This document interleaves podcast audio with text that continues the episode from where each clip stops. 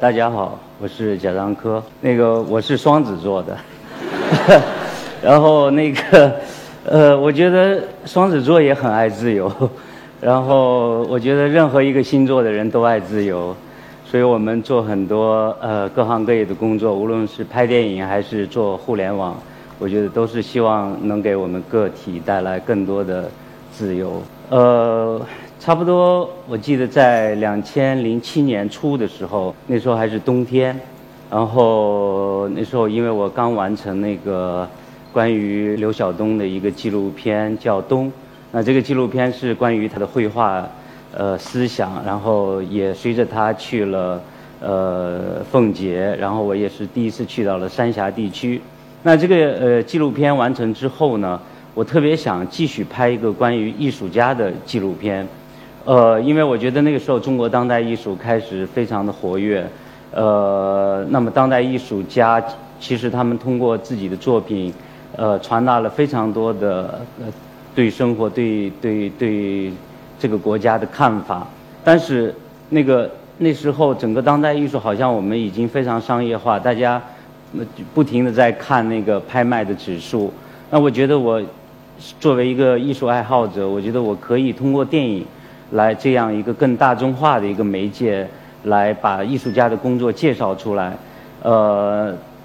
完全是怀着一个这样的一个心态。我希望我能够延续这个艺术家的纪录片的系列。那我准备我的第二部就是这个，我想拍三个艺术家，但是我那时候还不知道我应该跟谁合作，拍哪个艺术家。呃，有时候我想拍建筑，然后有时候可能想拍装装置艺术家。就是 video 的艺术家，很偶然在零七年这个初的时候，有一个服装设计师，他叫马可，然后他开始跟我有一个呃这个接触，然后有一次他介绍他的工作，他说正在给那个巴黎高级时装服装周呃创作一组服装，那当然我也知道巴黎高级时装周它是那个。呃，服装界的一个非常顶级的一个盛会，就好像我们呃电影界的戛纳电影节一样。在这之前，我觉得整个呃我对服装的理解完全是在一个时尚或者说消费品的这个理解上没有太多的知识。但是马可在介绍他工作的时候，他首先说，他说他这个服装将会是全部是用手工来做的。那他就谈到了，他说。实际上，他这组服装为什么全部要用手工？是因为他觉得当代的这样的一个机械化的生产、大工业的生产，切断了服装跟人的一种情感关系。那过去，比如说我们在手工制衣的那个呃阶段，我们的衣服可能是妈妈做的，也有可能是姐姐做的，也可能是女朋友做的，可能是妻子做的。所以我们这个每一件衣服，它都承载了某一种感情。它作为一个情感的这个物件，我们穿上的时候，不单是一个御寒的一个衣服，呃，一个物品，而且它里面会有这个情感的寄托。但是机械化的生产之后，我们已经不知道这个衣服是由由谁来做的，那它只是一个消耗品，只是一个时尚的一个一个一一一个物物质。那么，我觉得他的这样的一个对服装的理解，一下子打开了我的一个很开阔的思路。我觉得我开始变得非常的呃想了解他的工作。这样的话，我就决定拍一个纪录片，叫《无用》。因为马可当时创作这一组服装的时候，他给他的服装起了一个名字叫《无用》。我面对同同时面对是两个主题，一个是。呃，一个一个经济的主题，呃，就是服装工业的主题；另一个是一个艺术主题。当然，这个核心的人物是马可。那么，在跟他进一步的拍摄的时候，那我记得，呃，到巴黎时装周开幕以后，我们摄影队就，呃，随着马可去了巴黎。那么，整个在那个过程里面，我整个的思路，我觉得我全部焦点是放在服装设计师身上的，是放在他的所思所想，还有他。所所所要展开的这个巴黎的这个无用之秀的这样的一个过程，那么在跟他进一步的接触的过程里面，他就讲到就是流水线给他的一种影响。呃，他说：“你看那么多的工人在在流水线上工作，事实上这个我所有的灵感是来自于流水线，因为正是因为有流水线的工作，然后让整个服装的这个产业发生了变化，使整个服装脱离了过去的手工，也就脱离了，就是切断了服装跟人之间的一种情感的联系。那我我我我听了他这个话之后，我印象特别深。然后我觉得他当时也把他的观念延延伸到了环保的领域。他说，过去我们在这个呃手工的阶段，比如说妈妈打的一个毛衣，她送给儿子以后，可能我们不会轻易的扔掉它，因为那里面有情感。当我们只是从商场买的，那可能到下一个季节有更新的。这个款式出现的时候，我们就会把这个衣服换掉。由此，他觉得就是大量的这种消耗来自于就是情感的是这个关系的解解除。由此，他觉得这个呃就是大的这个流水线生产也具有一种呃背后的它的环保问题。所以在那场秀，我记得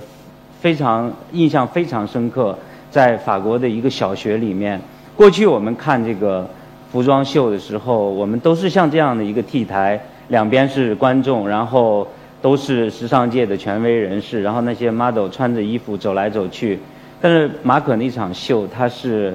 一个封闭的舞台，我们坐在那个体育场的看台上，一个小学的体育场的看台上，我们不知道会展现什么样的一种秀的方法。然后在在这个。在演出开始的时候，那个幕布突然落地，落地之后会发现，他所有的服装的呈现都是人模模特静静的伫立在那儿。如果你站在那儿，你是无法看到这些服装的细节的。所以人们必须开始走动，这些看秀的人必须走动，在这个走动的过程里面，你才能走进那些服装，看到那些服装的细节。所以我觉得它不仅是一种秀的方法的。改变，同时也颠覆了一种权力秩序。那我在看那场秀的时候，我不知道为什么，我一边在拍，一边就想到了流水线。我我从来没有去过服装的流水线，但是正是因为马可的工作，这样的一个能把自己的工作带到巴黎高级时装周的这样的一个设计师，他让我联想他的工作，让我联想到了流水线。那么从法国回来之后。我很快的就是去了广州的一个服装厂，那么那是我第一次看到这个流水线生产，呃，成百的工人密集的在一个流水线上，在广州那样的一个闷热的一个天气里面，每个人身后都摆了一个电风扇，然后然后他们低头做衣服，呃，有有的在在操作缝纫机，有的在打板，有的在熨衣服，整个这个。这个这个流水线上，人们都不怎么讲话，然后一个环节接一个环节。那我站在那儿，我就觉得，他们都是都像我一样，可能来自于中国的呃乡村或者县城，然后汇聚在广州。然后他们生产的这些衣服，从这个厂子拉出去之后，究竟谁在穿这些衣服？呃，我我觉得我不知道，我我觉得这些流水线上的兄弟们，他们也不知道。那我们只是在生产，那么就是沿着这样的一个流水线的这个结构，然后我开始进入到他们住的那个，呃，他们住的那个宿舍，差不多都是十几个人一个房间。然后，呃，我我留意到一个细节，就是当他们的手机在充电的时候。那个手机是锁起来的，有一个自己做的一个盒子，别人是拿不走的。呃，就是因为流水线上人的流动非常快，然后也没有太多人和人之间没有太多的交情，也没有太多的这种交流，所以我觉得似乎就是感觉到，就是进入到城市里面的这些兄弟很难融入到这个城市里面。那如果走出这个工厂，在周围新崛起的很多楼盘，啊，就是广州这个这个这样的一个都会，呃，我觉得会有压力感，会会感受到自身的一种上升的空间的一种阻碍障碍，所以我觉得我开始发现到，同样是服装，那同样是跟服装有关，马可的境遇，服设计师的境遇。跟这些工人的境遇，我觉得是完全不一样的。那么通过这个服装，呃，通过旅行式的拍摄，呃，我觉得我开始理解到现实里面人和人的某种关联性。那么在很偶然的一个机机会，在工人在就几个年轻的那个湖南工人在吃饭的时候，我跟他们聊天，然后我就随意的说到，我说那现在这个裁缝他们是怎么生活的？因为比如说在我小时候，我在县城里，每年到春节的时候，都会有这个，呃，妈妈会带我去腊月里去量体裁衣，然后去到裁缝店。呃，我已经很久很久没有去过裁缝店了，因为自从上大学之后，就都穿买来的成衣，要么动物园，要么美术馆那边。呃，然后那个有一个工人师傅就跟我说说说说裁缝店还有，但是基本上裁缝店都不做衣服了，你可以自己去看看。就在广州的这样的一个服装公司的餐厅里。让我联想到另外一个区域，就是那些散布在中国乡村的小的裁缝店，同样是以服装为生，他们怎么生活着？那么这样的一个呃启发，让我从广州又去了山西，去了我的老家，因为因为我想去寻觅我小时候做衣服那些店还在不在。但是当我到了县城之后，这些店。呃，已经很物是人非，还有裁缝店，但是很多我小时候做衣服的店已经没有了。然后有一些新的店，然后人人流非常的少。呃，后来我又去到一个呃煤矿的一个一个一一个村子里面，那儿有两家裁缝店，我就在那儿跟这个裁缝聊天儿，然后我们也开始，因为都会讲山西话嘛，都会讲汾阳话。很快就非常相熟，我在那儿抽烟喝茶，然后就看不时的有人进来，有特别多的是外地来的矿工。那他们主要来这个服装店做几件事情，一个是买了裤子，裤子长了之后裁掉；要么就是衣服破了，因为家人不在身边，所以来来缝缝补补。呃，那整个这个我看到的这个裁缝店，基本上已经不做衣服了，都是做这样的。两块钱、三块钱的生意，那裁缝呢也就也非常的这个呃感慨，说比如说在七十年代末、八十年代，他们他们一年的活儿是做不完的，每一季都在不停的做，但现在只能勉强为生，做补贴家用，自己可能还要兼做一些其他的工作。呃，这样的话，我觉得，我觉得通过服装带给了我一个理解。现实关联性的机会，就是说，当流水线上的工人在生产这个机器生产服装的时候，他们可能没有想到，就是他启发了一位设计师，启发了马可。马可可因为这因为这样的一种生产模式的改变，带来了他对服装的反思，带来了他对中国现状的反思。那同时也是因为这个。呃，流水线的存在，那可能带来了乡村的那些裁缝店的生意的冷落跟萧条。当时我觉得特别吃惊。我觉得如果我不是就是强迫自己去做样做这样一个旅行式的拍摄，我仅仅是拍了巴黎时装周，那这个电影呈现的现实是一个什么样的现实？它是一个局部的现实，它可能是关于一个。中国设计师，他的抱负，他的对中国的理解，包括从过去的中国，我们作为一个生产的大国，开始从中国制造变得有中国的设计师，开始能够登上国际最顶级的舞台，变成一个中国设计。那可能我会拍成一个中国崛起的故事。呃，那么我如果我仅仅是在流水线上拍摄，那我可能拍到的是。这样的一种新的生产模式，拍到的是城市化，拍到的是外来的这个年轻人进入到城市之后他们的生存情况。那么，如果我仅仅是在山西矿区的这个呃裁缝店拍摄，那我可能拍到的是一个最最基层的，跟土地、跟煤矿接接近的这样的一个现实。这三个事实，它在我们的整个的这个。生活里面是同时存在的。那恰恰它也提示我，我觉得我们每一个人的生活的这个经验其实是有局限性的。如果我们只生活在上海或者北京，我们的经验、我们的理解的事实、理解的现实，是我们所拥有的比北京的经验或者上海的经验。那如果我仅仅在山西汾阳一个煤矿的地方生活，我理解这个国家，理解我们周遭的事情，可能只是建立在一个矿区。那如果我在广州的流水线工作，那我可能觉得我我所面对的就是这个这样的一个城市。我的问题是怎么融入到这个城市里面？那恰恰我觉得这时候我发现艺术可以做一个非常重要的工作，就是我们可以去重塑这个事实。只有你通过拍电影这样一个动作，你才能够突破自我精神的一种局限。那我觉得就是这时候，我觉得对我来说，重塑现实，重新的来来理解事实，有一个非常重要的一个方法，就是重新结构事实。我我把广州、巴黎跟这个汾阳结构在一起，我把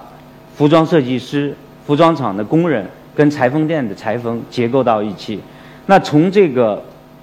在这样的一个结构之中，我们所理解的现实的，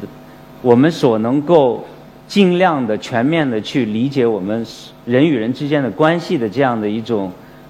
真实性，我觉得才通过结构呈现了出来。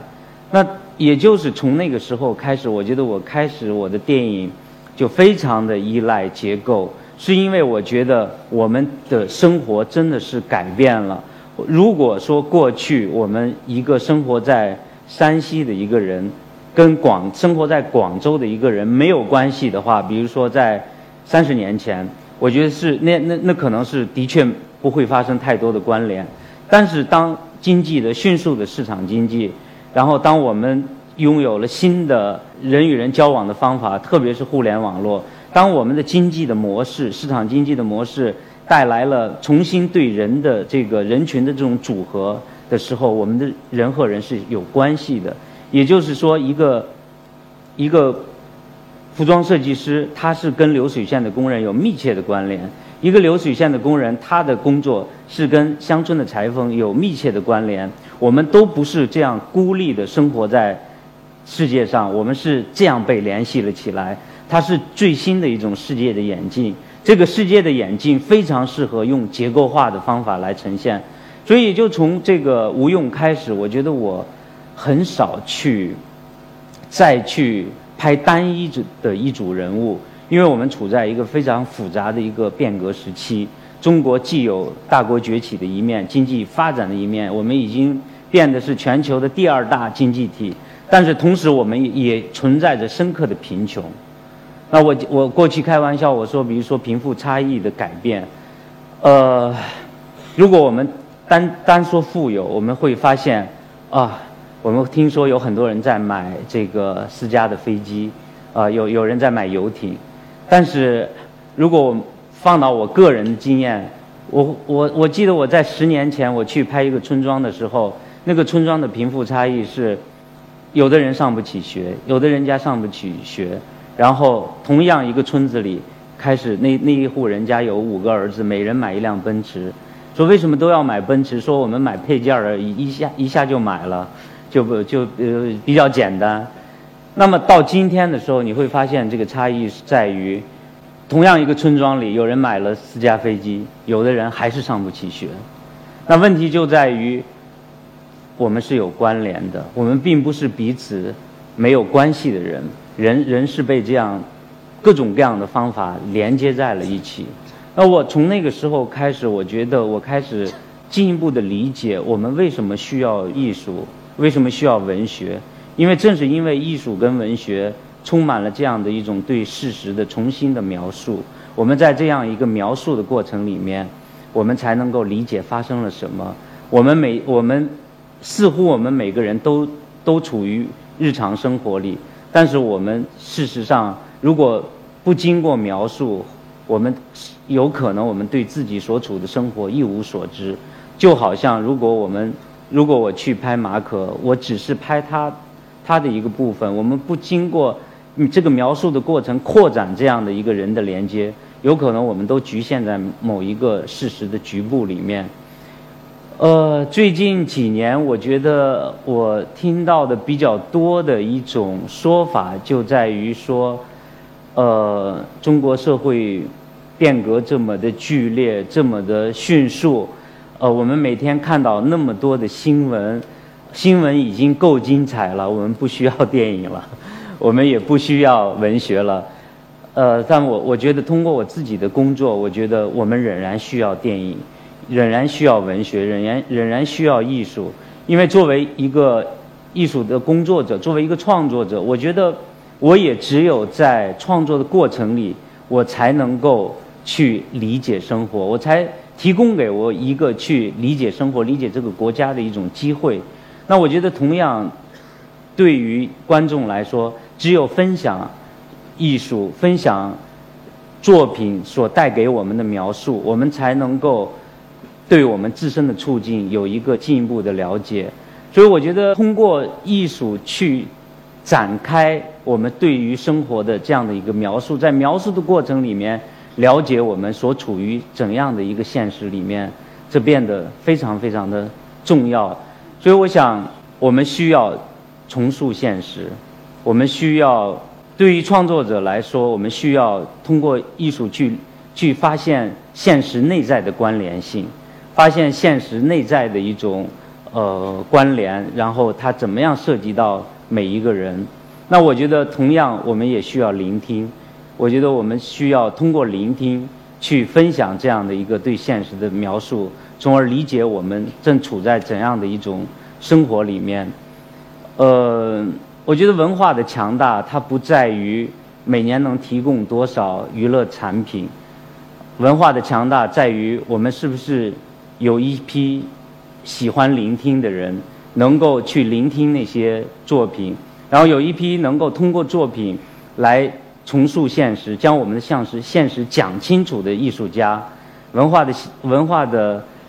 质量也在于文化本身有多厚重的包容性，它不仅包容欢乐，更包容我们的苦难和痛苦。呃，这样我觉得才能跟。我们这样的一个巨大的国家，经历了这么漫长的痛苦的一个国家，跟我们所拥有的苦难相匹配匹配，所以我觉得，对我来说，我希望我能够继续的去通过艺术去重新的塑造现实。那我也相信，观众可以通过分享我们的艺术来理解我们的生活。谢谢大家。